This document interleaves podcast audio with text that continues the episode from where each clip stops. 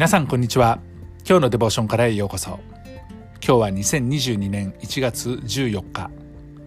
今日の聖書箇所はルカによる福音書14章12節から14節。今日のデボーションタイトルは力のない者たちこそ。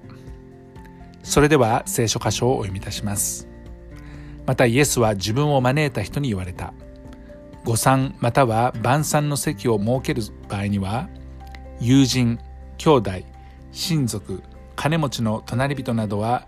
呼ばぬがよい。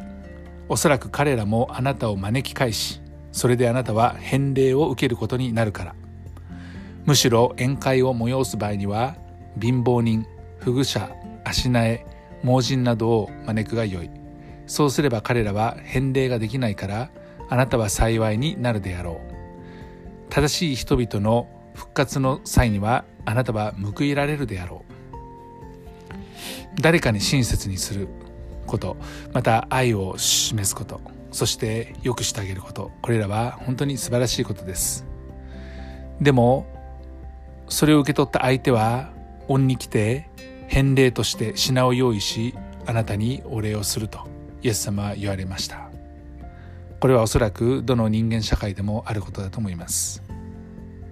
しかし私たちはこの地上で報いを受けることを目標としているのではないということを私たちはここではっきりと知る必要があります。なぜなら天における報いというのが私たちを待っているからです。天における報いとはこの地上で報いを受けてしまうと得られるのかどうかは分かりませんが得られないかもしれませんが地上でたとえ報いを受けられなかった場合には天で報いを受けられると主は言われています。ですから地上で報いを受けない場合受けなかった場合天では報いが待っているんだ。神様が喜ばれたことを私たちがこの地上でするならば天で報いが待ってるんだということですね。地上での報い天における報いどちらの方が素晴らしいのかそれは言うまでもありません。この地上で私たちは金持ちや有名人権力者や影響力のある人と関わり自分にも恩恵にあやかりたい。何か自分にとってプラスになることがあるのではないか。またメリットとなることがあるのではないかと計算して付き合い始めることもあります。しかし主イエスは宴会を催す場合は貧しい人々体の、えー、障害を持っている人たち足の悪い人たち目の見えない人たちそういった人たちを招きなさいというふうに言われました。私たちの周りにいる弱い人たち力のない人たち体の病だけではなく精神の病を抱えている人たちにこそ自分の苦しみを理解しているところを求めています。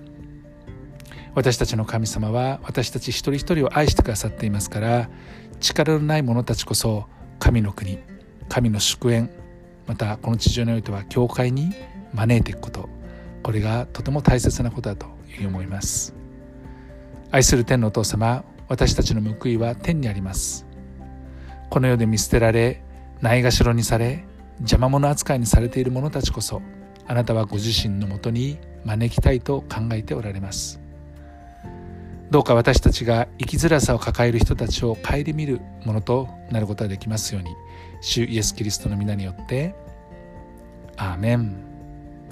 今日も皆さんの歩みの上に神様の豊かな祝福がありますように。